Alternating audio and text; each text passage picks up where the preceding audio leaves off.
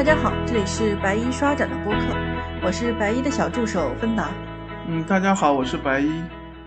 嗯，今天我们想跟大家聊一聊的是中国第一座在古窑址上建立的陶瓷专题博物馆，嗯，也是杭州的博物馆，嗯就是玉皇山脚下的南宋官窑博物馆。嗯，现在应该叫做杭州西湖博物总馆南宋官窑馆区。啊，对对对，因为在去年还是去年，去年，嗯，去年。嗯，南宋官窑博物馆、西湖博物馆还有嗯那个杭州名人馆三馆进行了一个合并，然后现在就称之为杭州嗯西湖博物总馆，然后下属的就是其他的几个馆都变成它的下属馆区了。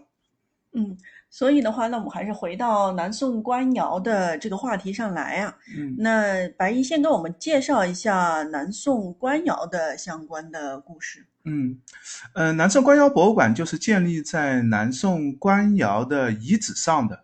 嗯，当然，南宋官窑本身就是一个嗯很长的一个历史考古的一个过程了。嗯，文献当中，我们首先其实是从文献上当中知道，嗯，这个杭州是南宋的都城嘛。那在南宋的时候呢，嗯，出于官家和嗯各种朝廷使用瓷器的需求，就在杭州设立了所谓的官办这个烧制瓷器的这样的窑址。嗯，这样的窑址呢，最早我们是从文献当中读到的。文献当中说呢，当时有两个，嗯，一个呢叫做出色的叫做教坛下，那嗯，就是在杭州的某个地方建造了一个烧瓷器的窑子，烧出来的瓷器呢，主要供官家使用。然后后来呢，这个随着南宋朝廷的这个发展，后来又另外设了一个嗯修内司的窑子，那边烧的呢是更加精品的瓷器。那这些呢，基本上是文献当中一直是有记录的。但是，嗯，我们知道，随着后来嗯瓷器的了解，就做一些古窑址的考古了。那有一个巨大的问题就是，那文献当中记录的教坛下和修内司这两个窑址在哪里？那当然是随着考古工作者对大量的地区的瓷片的收集，然后遗址的考古，嗯，最后就发现现在南宋官窑博物馆的这个地方，嗯，曾经有一个体型非常大的烧制窑址的场地，上地面的建筑其实已经不存在了，因为我们知道南宋距今也一千快一千年了，那嗯，地面的建筑其实已经没有了。经过考古的发掘，发现了这样的一个区域，嗯，它的规模就是窑的规模不大，但是嗯，窑设置的嗯烧制瓷器的这个做法比较复杂。嗯，后面我们会单独来讲讲看，就是怎么去看那个遗址的时候，会提到怎么所谓的一个复杂是怎么一回事情。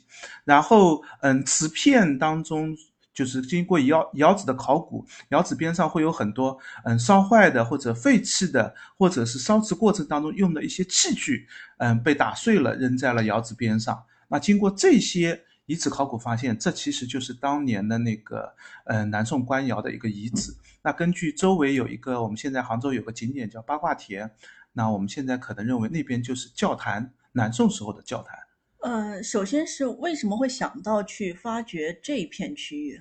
嗯，这个其实是一个比较复杂的过程了，就是这个地方是因为杭州就是在凤凰山脚，嗯，就我们身就离皇城比较近，对？对对对，它本身就是嗯皇城周围的一块区域，因为教坛下呢，就是这个窑呢就在教坛边上嘛，那教坛就是一个重要的指示点，嗯所以你大家会认为说八卦田就是教坛，嗯，八卦田现在其实我们还是有很多疑问的。那我们现在呢，嗯，大家更多的会把八卦田说成是类似于清代的叫做先农坛，嗯就是皇帝皇后去嗯嗯耕作的，就是这嗯当然是一个肆意性的耕嗯作。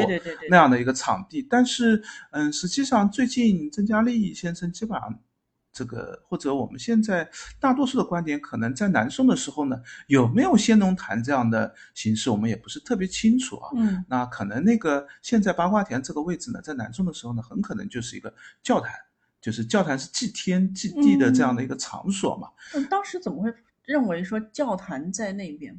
不是说因为八卦田在那里是吗？主要是空间位置上。空间位置上。对对对，因为它就是我们大致知道教坛会在，因为南宋的。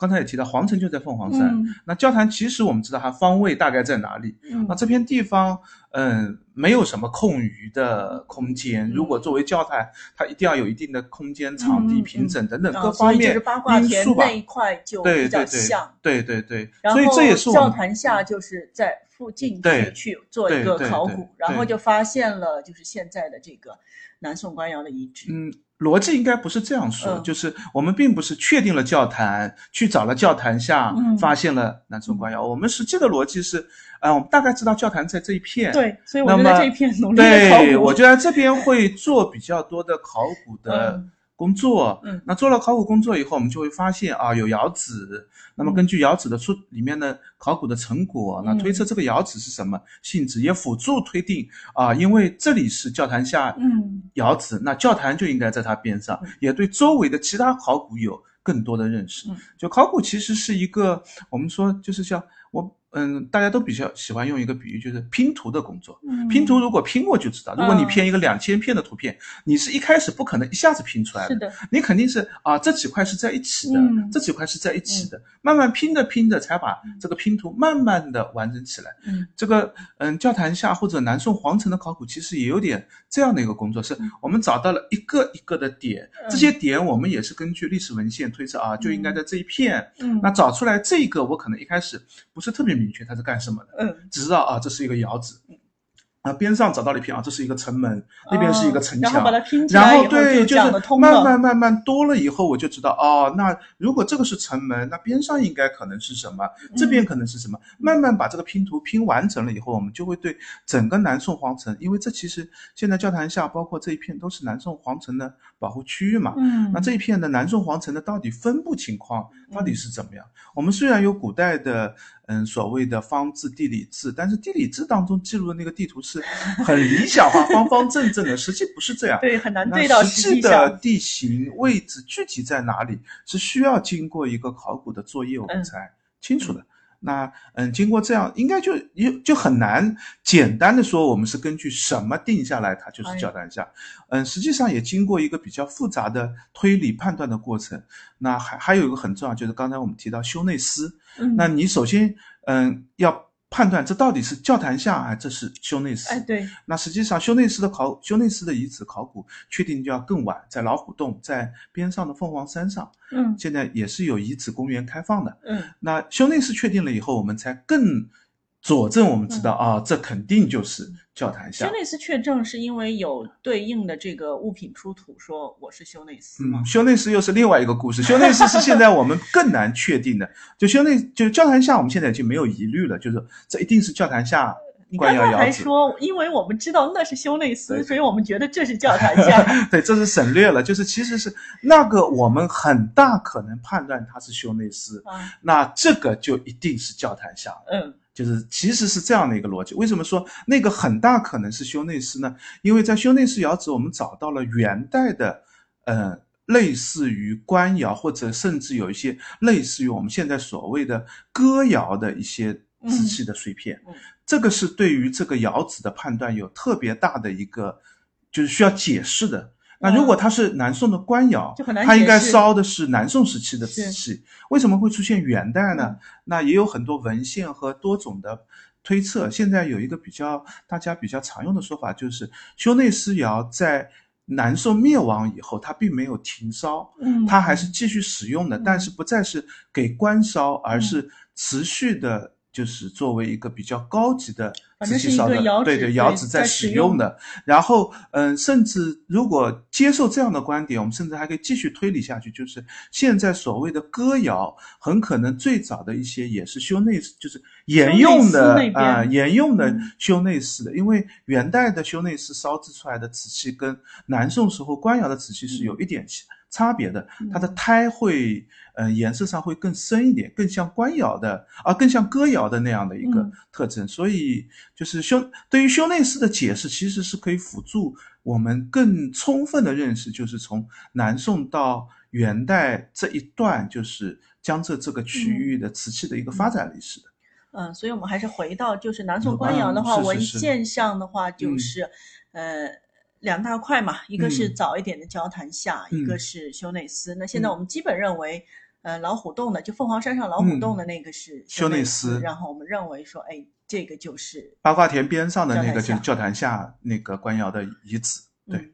因为我们也找到了官窑的，其实是嗯一片遗址的场地，主要是两部共构两部分构成的，一部分我们叫做嗯制作的工坊，嗯，就是嗯从瓷土的嗯打碎、淘洗、筛选，一直到嗯瓷器的拉坯、上釉、二次上釉，嗯就是相当于是一个制作的场地。嗯然后另外一个就是就在它边上的一个沿山坡而建的龙窑。啊烧制的场地。对对对，烧制的场地。稍微解释一下龙窑吧，因为可能大家也不一定特别清楚龙窑的是怎么一回事情。推荐大家有机会去景德镇或者去浙江省博物馆，都会看到龙窑的一个模型，啊就是很容易理解啊，它是怎么样的一个东西。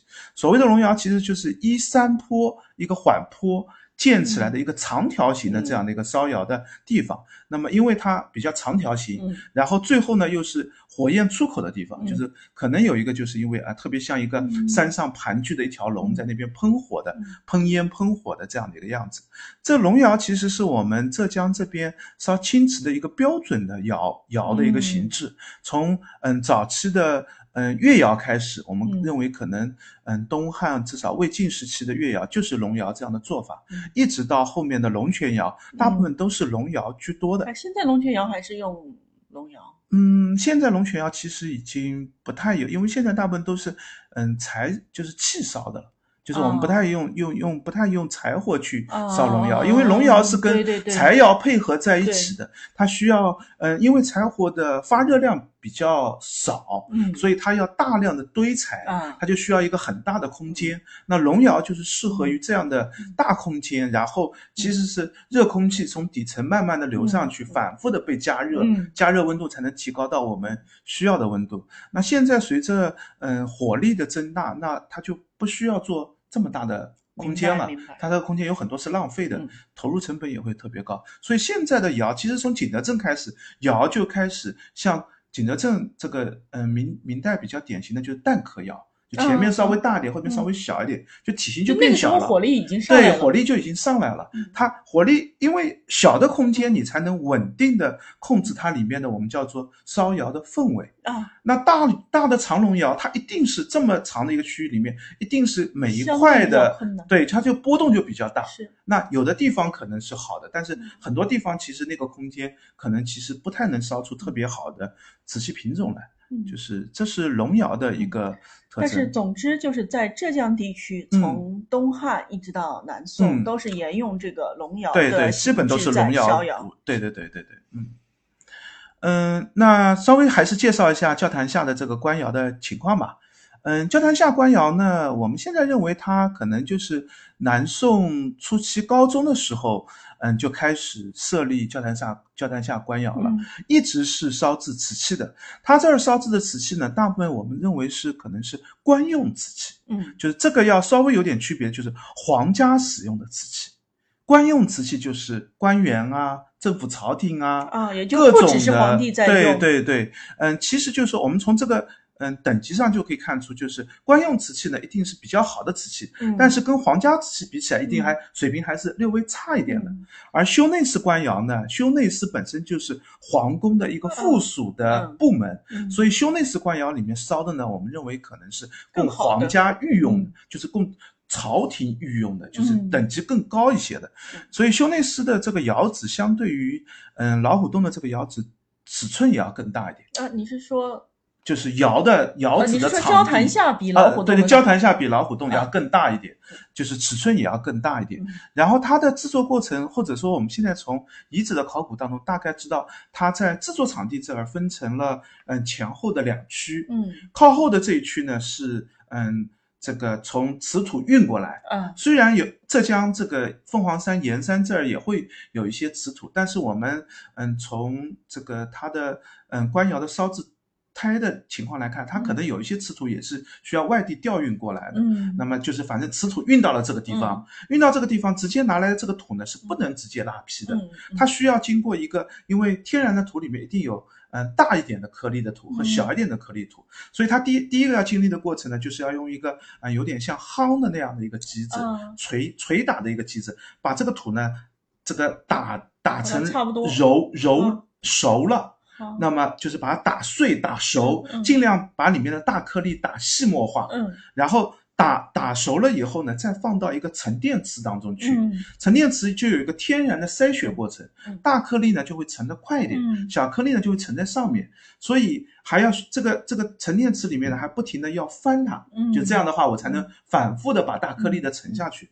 那这一块是其实是一个瓷土的一个嗯。这个配置场地，它需要的场地也会大一点是，就是有一块区域。那现在我们也找得到一些，就比如说夯筑用的那个位置的那些嗯这个设备啊，或者石块啊，嗯然后那个沉淀池的那个区域啊，嗯我们看到里面沉淀的这个沉泥的这个布置的情况啊，嗯这是一块区域。那嗯，沉淀池经过一段时间的沉淀以后，取土呢是从表层取那些最细腻的沉下来的那个嗯土。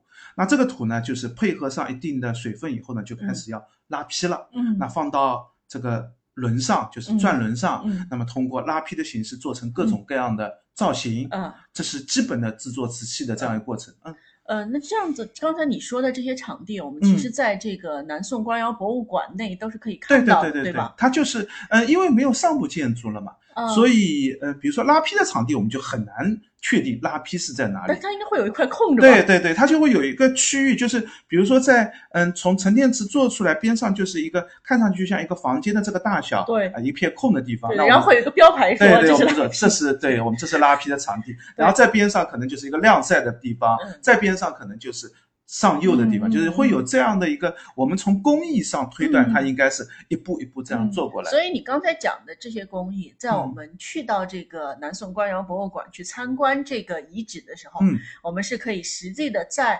遗址里面。感受一下，就是它的一个分布和它怎么样走过这一步一步的嗯嗯嗯步骤。这也是我觉得，就上次我们也讲到了看遗址的方式嘛，这我觉得也是看嗯窑址类的遗址的一个重要的看点。嗯窑址类的遗址呢，就是大部分所留下的就是烧窑的那个场地是还有大体的一个形状，我们看得到的。但是其实就在烧窑的场地边上，一定是有制作场地的。，对那制作场地呢，它其实就是一个就是一个工厂。对，那地面如果痕迹都没有了嗯，那你就很难知道它是怎么一个布置情况了。嗯那这时候就需要稍微去了解一下，嗯，这一种比如说瓷器它的制作过程是怎么样的。嗯然后去套那个对，然后你在看的场地里面，嗯比如说有些制作过程它会留下痕迹，哎，像我们刚才提到的陈泥的那个嗯瓷质，那这片区域我们是很容易找到的。那周围边上的空地的地方是什么对？就需要根据它的工艺去做一个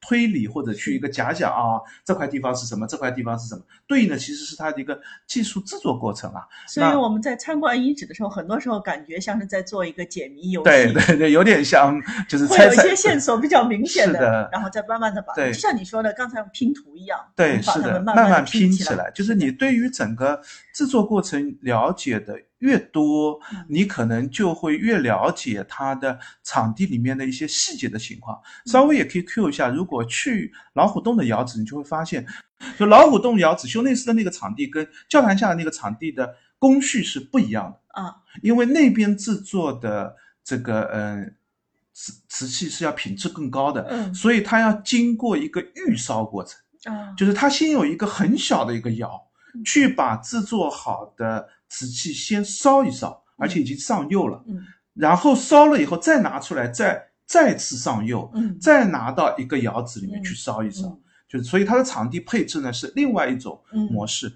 嗯，这个焦坛下这个窑子呢，它是呃刚才我们讲到了拉坯以后就做了器型，对。器型做好了以后呢，要有一个晾干的过程，就是嗯把是因为一开始拉器型的时候水分一定比较高一点是的，，是的，要把它晾干，晾干了以后呢，先要经经过一次上釉的过程，嗯，就是涂一些草木灰啊，这个嗯配方的嗯瓷土啊，一些这个东西涂上去，嗯。涂上去以后，使得这个瓷器烧制的时候会出现一个釉层。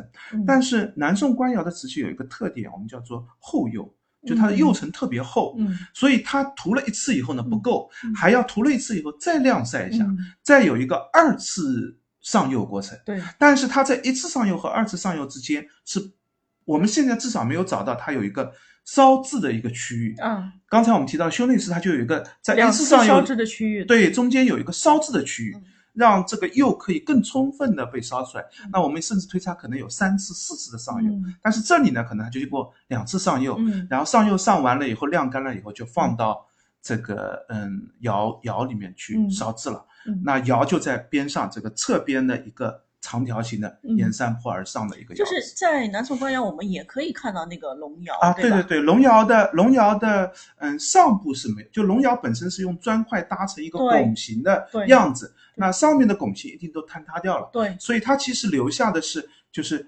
拱拱下面埋在土里的这一两条边线，嗯。就是我们知道啊，这个窑就是这么一个大小，啊。前后的长度有多少？哎它没有复原回去吗？它没有复原回去，啊。因为复原回去了以后，呃，你就要推测它是怎么样的一个，来对就这就这就有很多它的拱形，就我们说说的很简单，是个拱形，它到底拱成什么样子的？那你要有道理去复原，嗯嗯那你不能按照现在啊拱成这个样子，啊我们就这样没有道理。当时是怎么样的？我们又没有足够多的资料去佐证这一点。那甚至我们更细致点，里面的砖块应该怎么拼？嗯那这些都会涉及到你复原的合理性的问题。嗯那所以就，与其这样的复原，还不如不复原。你其实很容易想象得出来应该是什么样的一个样是是是，也子。就虽然我们看不到那个完整的龙窑，但是因为埋在土里那个遗迹还嗯在，我们很嗯容易的，就是很能直观的去感受到这个龙窑的大小、嗯位置、嗯。分布的情况，嗯对不对？实际上，如果对于嗯烧窑的技术更认识更清楚的话，看看它的体型大小，你就可以大概知道嗯。它里面的采取的烧窑的方法是怎么样，嗯，产量是多少，大概一年可以做多少，就是如果成熟工匠一眼就看得出来啊，这个规模是怎么样，嗯。人力劳力大概是多少，就对应的就是产生多少的，嗯，我们烧制瓷器的这个。这个数量也可以判断出来，所以其实是有比较大的一个信息量的。只不嗯过这个信息量呢，需要就是你需要一些背景知识去支撑，你才能够嗯阅读得出来。我我记得那个南宋官窑就是在那个复原的遗址那里，它是有一个录像在放的，对对好像就在讲讲这个更详细的一些故事。大家如果去参观的话，也可以用一些时间去对看一下那个录像影视的资料。对对，它那个录像主要放的就是从嗯、放到就是做好的这个瓷器，就是预制好的这个瓷上釉的这个瓷器，放到龙窑开始，从这个怎么样一步一步的烧制出来，就是整个这样的一个过程拍摄出来的。那大你就可以更清楚的知道这个龙窑使用的情况是怎么样的。好，刚才我们已经聊了南宋官窑的遗址，以及我们去到这个博物馆，在这个遗址上能够看到一些什么。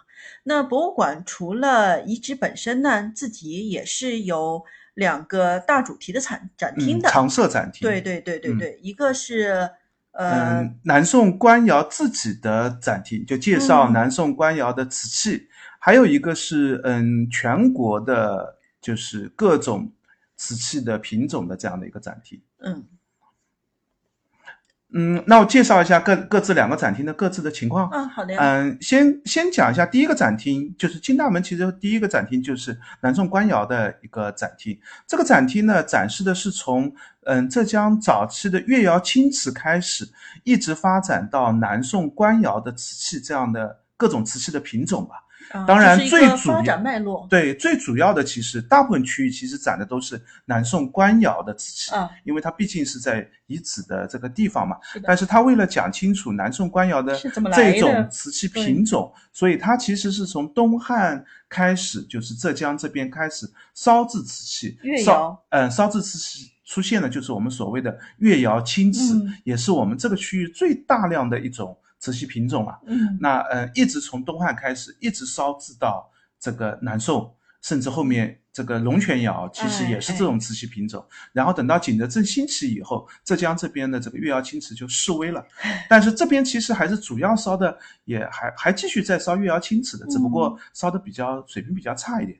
那整个越窑青瓷的发展过程当中，我们认为南宋官窑一定是一个呃顶峰级的存在。啊，当然可以稍微讨论一下，就是其实，在晚唐五代的时候，还有一个很高级的瓷器品种叫做秘色瓷。哎，对对，但是秘色瓷呢，在南宋官窑嗯博物馆开的时候，秘色瓷的认识还比较嗯简单或者不太清楚，遗址的考古等各方面都没有确定，所以在这个展厅当中，其实秘色瓷只有特别少的一部分的介绍。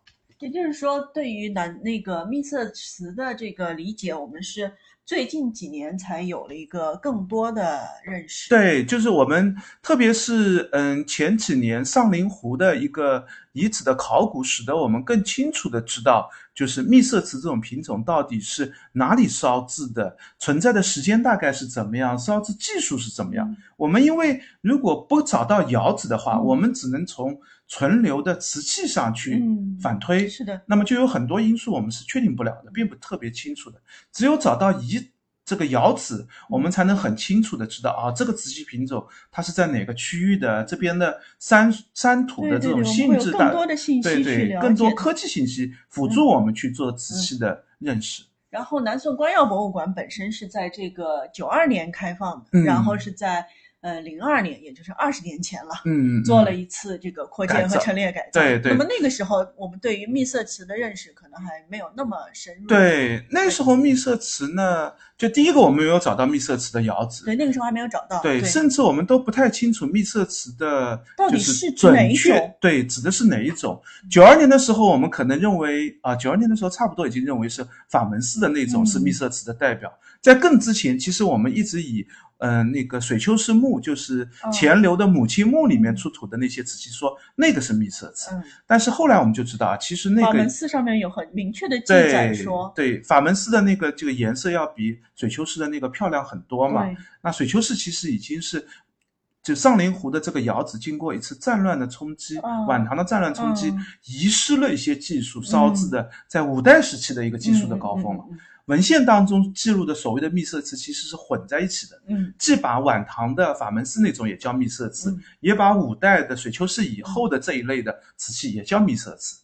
所以没有遗址的考古的话，窑址的考古的话，其实我们很多信息都是不清楚的。在这个就是呃南宋官窑的这个展厅当中，其实你看到它就放的很少，就一点点信息介绍。因为它当时没有太多的信息，所以它基本的主要展列还是它的这个遗址考古出来的瓷器的碎片。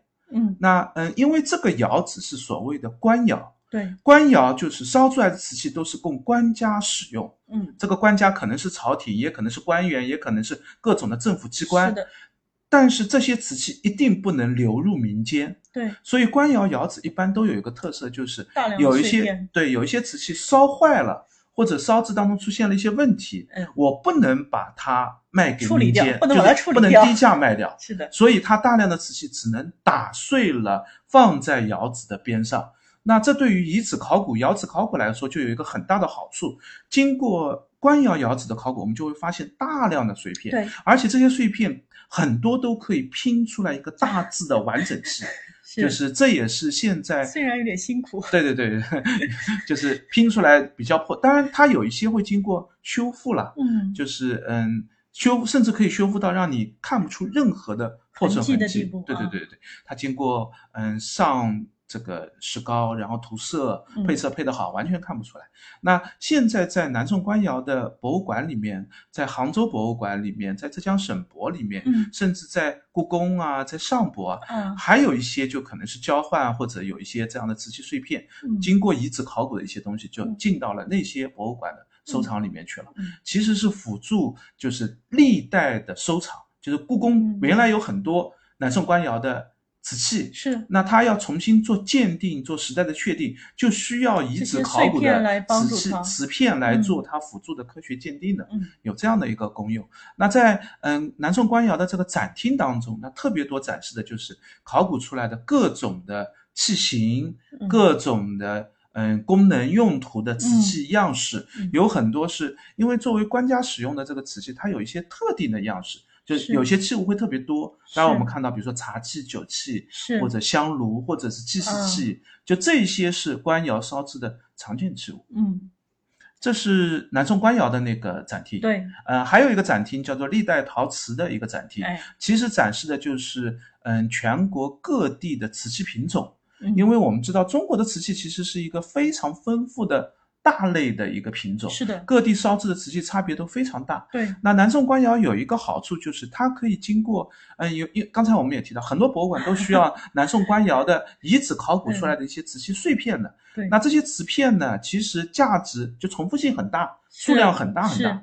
南宋官窑也可以通过交换或者互换的形式去得到一些其他的瓷器对，。也就是他去找别的博物馆说，嗯我把瓷片给你，对，你把你们的嗯多余的瓷、或者说就是常见的一些瓷器，有的也不见得是这样的交换，有的嗯。就可能是，比如说像我看到里面有一些，嗯，就是所谓的清朝三代瓷器，啊。就是乾隆、雍正、康熙这个嗯。三、三个时代的瓷器，这三代瓷器看上去就很很像是当年故宫调拨给浙博的那批东西。嗯。那很可能就是故宫呃浙博再把一部分给了嗯。南宋官窑的嗯。博物馆，那南宋官窑博物馆一定返回给故宫一些官窑的瓷器，是。就是有反这样正有一个交换的啊对对对。过程嘛，对。另外，南宋，对，另外南宋官窑据说也有一些就是嗯捐献捐赠类的瓷器，啊，对，因为对。它为了凑齐整个中国瓷器史的各种瓷器的品种，嗯。这个是很困难的。哦。就是现在大部分博物馆都很难，嗯，我把整个陶瓷史上大类的各种品种都拿出来，嗯很难做到，因为一个地域它有些瓷器就是不太有。是有一些瓷器本身数量就很少，比如说我们挑一个一种瓷器就可以把几乎大部分博物馆都打败了。汝窑，就是你有没有汝窑？如果你没有汝窑，你怎么敢说你所有的瓷器品种都有呢？那南宋官窑其实就没有标准的汝窑器，是吧？那就是如果你真的说我要展示一个历代瓷器品种，那你说嗯我没有汝窑器的，嗯那就。所以这样的话，一下子可能就只剩下十来个馆了，嗯。就这就是一个巨大的困难嘛。嗯，那当然，汝窑是比较极端的一个例子。对，那但是如果更大品种的嗯。这个来说嗯，也会有很多博物馆，就是它瓷器是比较地域性的。对。我们本地瓷器特别多嘛，那外地的瓷器就不会有。所以南宋官窑也是经过这样的一个过程，慢嗯。慢凑齐了它的一个这样的一个历代陶瓷史的一个展厅。但是你刚才还是说它还是没有对汝窑，对，那嗯，其实除了之外，对对对，还嗯还也少很多，不可能对对对，因为嗯瓷器我们现在特别是随着遗址的考古，我们可以嗯把瓷器细分的很细很细。嗯，那你那样子的对说，确实是很难收集。但是我觉得在这个展厅里面，至少一个大的脉络和嗯大类、对对以及大的这个地域上的特征，它对，都可以差不多可以看到一两件。嗯，瓷陶瓷史的展厅，如果看多的话，就会知道陶瓷史展厅一般都是这样来分的。第一个呢，根据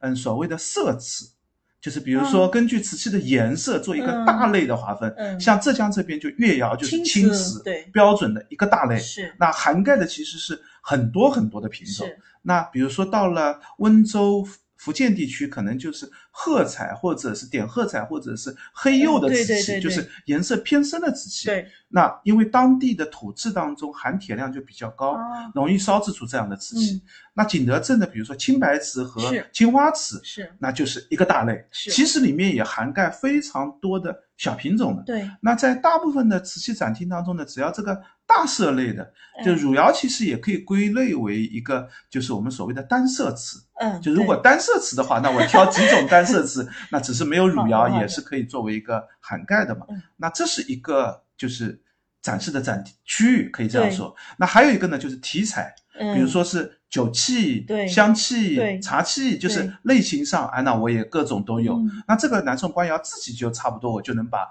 所有的器型都能凑全了。那还有一个就会讲的是，嗯，瓷器上的各种装饰，比如嗯说，嗯，做的各种的器型啊，哎。各种的样式啊，嗯。然后上面的这些人物造型、动物造型嗯。等等这一些。嗯。那我们在南宋官窑也看到，它有很多种的这个瓷器的各种造型摆的中间一个展厅展示在那儿。那这是一个，还有一个呢，瓷器当中一定会提的一个就是呃贸易史或者交流史的一个展啊厅，就是它一定要放个嗯从早期的唐代的这个思思路上出去的瓷器，嗯后来宋代为主的这个。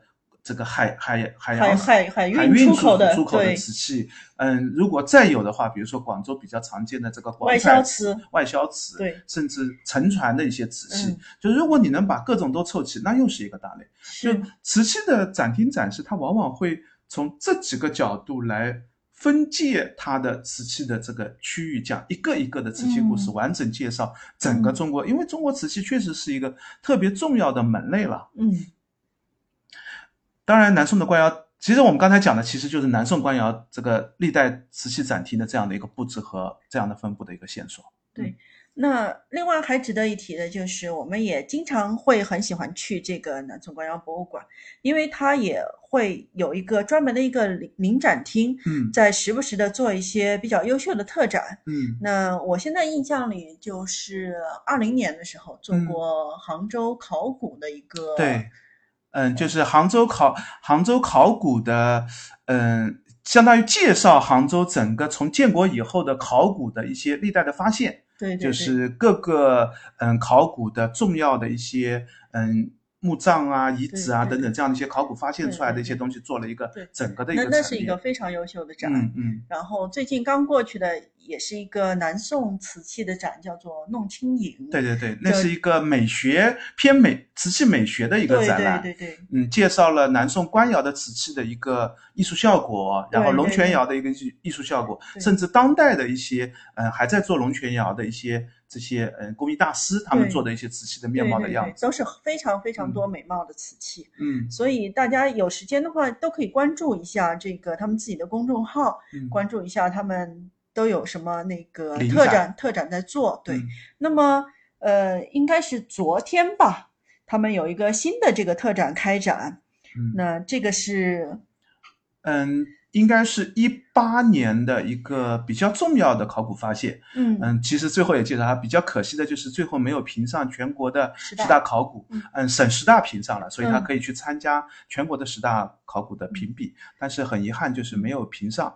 嗯，是绍兴的兰若寺大墓的一个考古。对，那嗯，在绍兴的宋六陵边上找到了一个南宋的巨大的墓葬，这个墓葬是迄今为止我们找到最大的一个南宋墓葬。嗯那嗯、呃里面现在就是做了一个嗯、呃临展，就是介绍这个墓葬是嗯、呃我们考古看到了什么东西，嗯然后发掘了什么东西，然后嗯对于考古的成果的一些推测和嗯整个一个介绍。嗯，我觉得他那个临展的题目很有意思啊，嗯，他就直接叫他是谁。对，就，是就是兰若寺大墓的这个墓主墓主人到底到底是谁？是谁？嗯然后这条悬念就驱动了整个的一个展览的一个展现，或者说这个展览的叙述逻辑。嗯嗯嗯，应该说它在整个展现布置当中就一直含着这个伏笔，从介绍兰若寺的位置啊、这个情况啊、周边的这个这些东西啊，就是其实就是隐含的就是我们能不能看出他是谁，对，然后再从墓葬考古里面的各种各样的东西，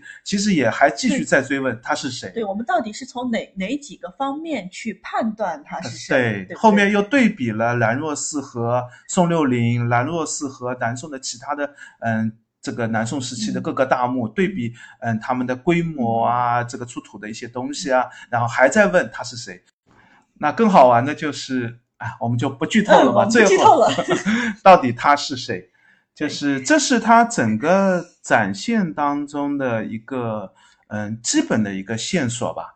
那嗯，我我我特别赞赏的，其实也是他在这样的一个嗯叙述的这样的一个过程当中，这个展的一个叙述的这样的一个逻辑啊，就是其实这个故事是很难讲的，嗯就是嗯兰若寺考古。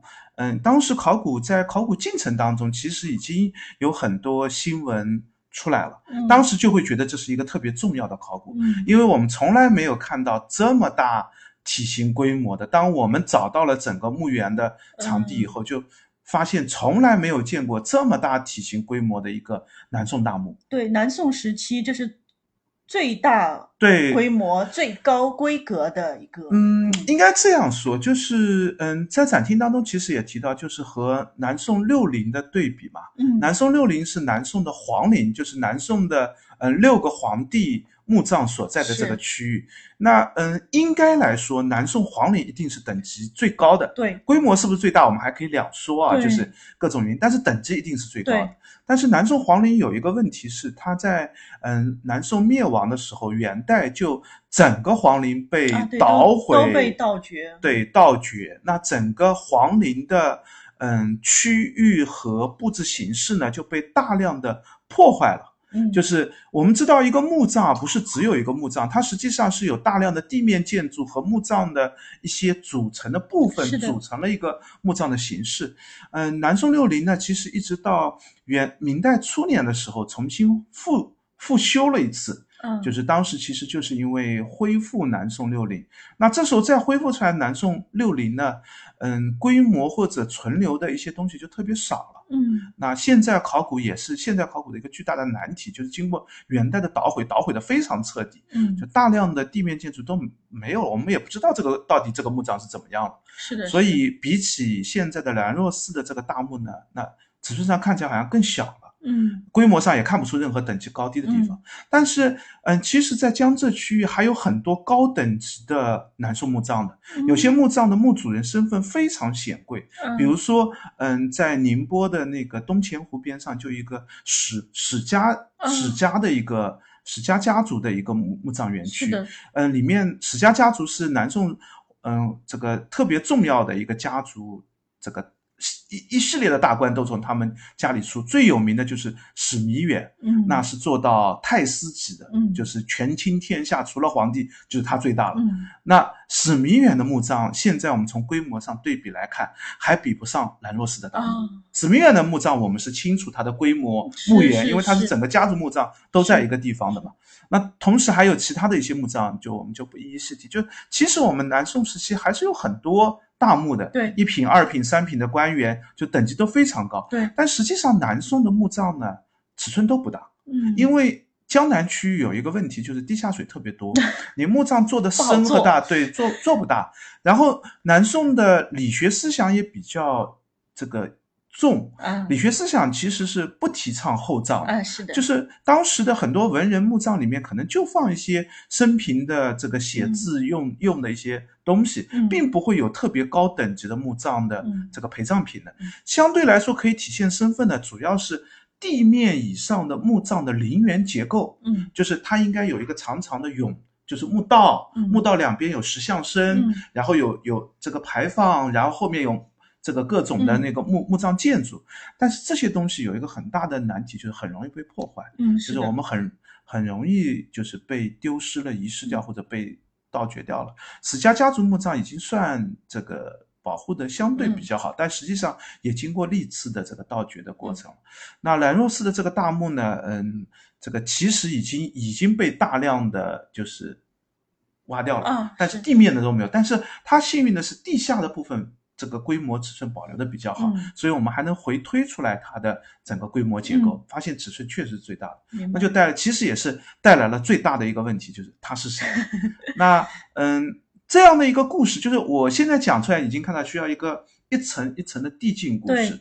因此，在这个展览设计当中，其实如果仔细读展牌，啊看它的这个叙述，对其实你会看到那个策展人其实就是兰若寺的考古的那个那个领队，他自己的一个解读的一个思路。对对对他是怎么从一开始先介绍他的位置体系，对就是如果做考古的话，他考古人是怎么去分析和思考推理的，对对他一开始也是看到就是这么一个场地，对体型特别大，对却没有发现可以这个确定他是谁，比如说一个名字啊什么没有找到。然后我们看墓葬里面所出的各种的物品，对那我们看要对比对这个物品是怎么样的，那当时时代各种对。对比，对比完了以后能不能判断出来？如果还判断出来，我们再找什么东西有什么线索是特别重要的，能特别指示性他身份的，比如说他陵园这个四角设置了四个阙楼，嗯。这是一个特别高等级的一个设置。嗯。那这个嗯，宋六陵应该有，但是宋六陵我们找不到，找不到了，就是不知道损毁掉。了，对对对，史家的这个嗯墓葬当中没有，啊，就是它就是不够这个等级，嗯，应该也够，嗯。因为按照规定是三三品以上就啊可以设置，就可以有可以但是是四个还是几个不确定。那史家的这个墓葬没有是到底是后期被毁掉，还是当初就没设计，也不特别清楚。那其实这里就有一个时代性的判断，就是到底什么时候开始出现这样阙楼的设置？史明远的墓葬不是史明远是这个中中后期的这个墓葬，那这个墓葬现在我们一般推断它是最最晚期的，李宗朝时期。的，就是就是这些线索都在不停的，就是其实是在给。考古的领队做线索的探索，是他当时其实他这个策展思路，我觉得也是当时他考虑的这个思路是，对，我们怎么去判断它，最后能不能判断出来，对，能不能确定到底是谁的各种线索，非常有意思的一个展，就是呃，有些展可能就是只是单纯的把文物堆在一起，但是。这个展有趣的地方是，除了看文物，你还可以看思路，你可以跟着他一起去思考、拼图和发现。嗯，这个展在我看来就特别像，嗯，阅读一本考古报告，而且特别特别就是直观的。阅读考古报告是不是太无聊了？对，考古报告很无聊。考古报告，考古报告大量的线图叙述，就是一本考古报告可能前三分之二都是无聊的。资料性的那些，但这个展没有这么无聊。对，这个展它 资料性的东西，它就可以用实物给你看嘛，你可以看实物就看到了。但是考古报告后面的三三分之一、四分之一的是推理的部分，对，其实也是特别有价值的部分。那在这个展当中就特别的看的出来，看对它的展现就是这样布置这样的一个叙述形式的。顺便再提一下，这个展还有一个看点，就是如果你喜欢古建筑的话，这个展我觉得也特别值得一看。是的，是的。因为墓葬当中出了大量的嗯石房木构的一些建筑的嗯构件，对，它其实是在墓葬里面做一个仿仿木构的一个建筑。对对。然后嗯，南宋的时候也是江南木构建筑的一个顶峰级的一个时间段上。是。那这个石构石仿木的这个建筑这个构件做的非常的好，漂亮，数量也很多。甚至可以，嗯，再复习一遍这个这个 营造法 式是吗？营造法式和木构建筑的一些知识的这个点，嗯，对对对，所以这是非常棒的一个特展，嗯，那么。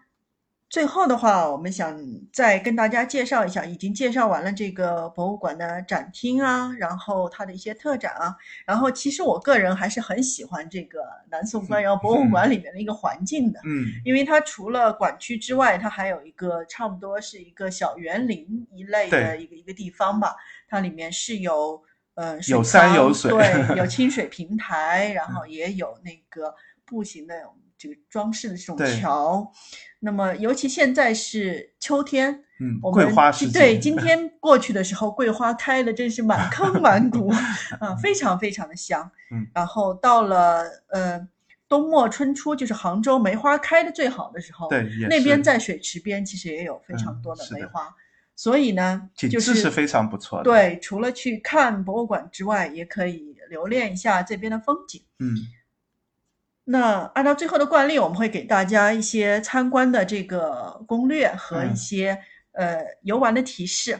那首先的话呢，南宋官窑博物馆其实并不是一个特别热门的博物馆，嗯，所以我反而会比较喜欢到那边去。人比较少，然后嗯，展厅这个看展的这个环境也特别好。对，唯一可能有点不足的就是。展厅比较老，对对对，刚刚我们聊了是零二年最后一次做这个改成，所以灯光上稍微可能差一点，没有现在的博物馆这么这么先进。嗯嗯。但是呢，就是嗯，停车也算蛮方便的。对，自驾过去，它有一个比较大的停车场。对，我几乎没有遇到，大概除了五一、十一这种环节，其他时间，南诏官窑博物馆的那个停车场，甚至可以作为你有的时候去那边游玩停车的场地。就是它的停车场一般都是有空的。对对，像今天我们在那个周日上午过去的话，也还是有位置的。对对对，那。按照疫情的管控的话，你还是要先做一个预约，或者你当场预约，其实也都是可以的。基本上都约得到，对，基本上都约得到。嗯，他们的那个呃，博公众号也改名叫杭州西博总馆南宋官窑馆区了。对对对，对对对对对。因为它下属在杭州西湖博物馆总馆。对，刚才我们也聊到过了。其实，在很多就是。呃，现现在这个名字就就有一点很容易让人误会，因为我记得在弄清影的时候，那个展览的这个海报上就是管自己叫杭州西湖总馆，然后下面嗯。很小的字是南宋官窑馆区，嗯。所以很多人为了看那个展都直接跑到那个西西湖博物馆去，嗯，西湖因为西湖博物馆是在不对，西湖博物馆是在那个西湖边的南山路这儿，对对对，再到官窑博物馆，其实距离还蛮远的，交通也挺不方便。就你再从西湖景区里面要出来，嗯，其实我自己也没注意，就是介绍那个之前推送，嗯，他是谁的那个兰若寺的那个大墓的考古的时候，我也以为是在嗯西湖博物馆总馆，就西湖博物馆那边，然后这个仔细看了一下，才发现是在。官窑博物馆的这个馆区，这个可能是要特别之后注意。所以大家看海报的时候嗯就稍微仔细一点的去看这个东西，包括名人馆的一些展览也是像也是挂着西湖博物对馆的对，因为他们一定要前面放杭州西湖博物馆总馆的这个。对对对，然后你要仔细的去看它到底是在哪个馆区，因为这些馆区还都蛮分散的。是的，是的，是的。嗯，那么我特别喜欢推荐南宋官窑博物馆的另一个点呢，就是它很容易跟这个周围的景点串联起来。比如嗯说来杭州旅游啊，或者说你周末想到城南逛一逛的话，你看完这个南宋官窑博物馆，刚才我们也聊了，嗯旁边就是八卦田。嗯，对吧？八卦田的那个风景也是非常不错的，它是嗯一个群山环抱，然后下面是一个开阔的地带。嗯，那八卦田特别特适合带小朋友 去，特别适合遛娃，对对嗯对。那么他们也会精心的种植一些能够拍照或者说出片的一些东西，比如说春天会有很好的油菜花，嗯夏天会有很好的荷花。那么嗯现在的话也会有这个金黄的水水稻，嗯对对对。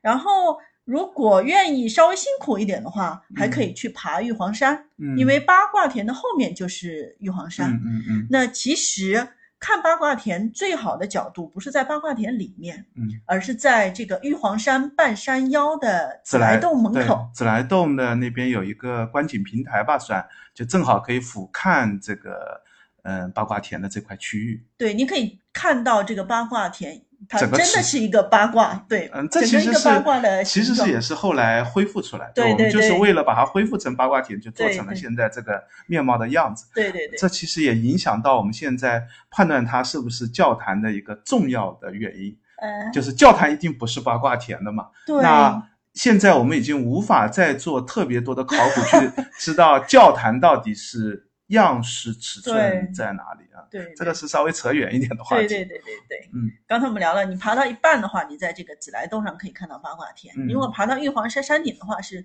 可以俯瞰到整个西湖的。嗯对，其实整个风景都很不错。嗯然后，如果愿意稍微走得远一点的话，也就是说，你从呃博物馆应该是在八卦田的东面嘛，对不对？东面。那你从博物馆出来往西走，你会先到八卦田，然后你嗯愿意再往西走一点的话，你会到这个江洋范公园和这个杭帮菜博物馆，嗯，稍微走的要远一点，可能对，两站路。对公交车两站路，大概一千一公里的左右的样子吧。嗯江洋范公园也是一个人少好遛娃的，嗯，景色也挺景色不错的，挺不错的嗯一个地方。嗯，那杭杭帮菜博物馆也是一个蛮推荐 吃去吃一顿，介绍看看杭州菜菜肴形式，也有一些博物馆的这个介绍类的东西吧。嗯，对对对。那刚才我们聊了玩的部分，然后嗯 特别推荐南宋官窑博物馆，还有一块就是它的吃的部分也很棒。嗯它旁边是被称为杭州最好吃小区的八卦新村。嗯，因为边上就是陶瓷品市场嘛，陶瓷品市场人都特别多，那自然就是有午饭和这个吃饭的这样一个需求吧。所以八卦新村里面有很多很不错的这个饭店，有特别著名的，也有特别市井的这个小吃类的，各种都有。对对对，特别著名的那一批就是，呃，德明啦，嗯雪儿啦，嗯然后八仙够嗨啊，嗯这一批的话，在点评上或者在公众号上嗯经常都是会看到人气非常高的。是的，然后那个方家厨房和那个金钟帮其实嗯也很不错。嗯，我们今天路过的时候也是嗯在排长队 是的，都在排长队。嗯这些基本上就是周末去的话，你一定要早点去，十一点左右吧就得去，十一点半以后基本上都是处于排队的状态对。平时可能稍微会好一点。对对对。然后如果想随便吃一吃的话，那边有两家杭帮杭帮的面馆，一个是嗯姐妹面馆，一个是木头面馆。嗯，嗯，当然吃不惯杭州面的人可能 不会特别喜欢。挺老派的杭州面馆的出菜的一些方式吧，就是比较比较。杭州人就会觉得啊，老底子的味道，是的，是的，是的，我还蛮喜欢，就是这样的一个定位吧，应该价格也挺便宜的，挺实惠的，对对。然后还有一个我们私藏的闽南牛肉小吃，嗯嗯，对对对，那家那家也其实也有点小名气了，就是一般介绍杭州的闽南小吃，其实很多都会提到，对对，因为杭州正宗的那个泉州咸饭啊，这种确实不多，嗯，然后他们就是其中一家，嗯，刚刚搬了位置，如果。这个在菜场对面，对对，疫情之前是在更远的地方，后来现在就搬到了菜场对面。对对对，然后他们家因为那个出餐快，翻桌快，对，所以其实排队没有那么严重。对，如果你其他地方都在排队，你也可以去尝一尝泉州的味道。嗯，挺正宗的。嗯，那我们今天对于南宋官窑博物馆的介绍也就到这里了。嗯，大家如果后面有想听什么博物馆或者展览的介绍，都欢迎留言告诉我们。好，然后继续广告，我们也在这个微信公众号或者新浪微博上，大家寻找博物馆刷展的白衣客，也都可以关注我们和我们联系。嗯嗯，那今天就到这里。好，大家再见！再见！一定要点赞、关注、转发三连。拜拜。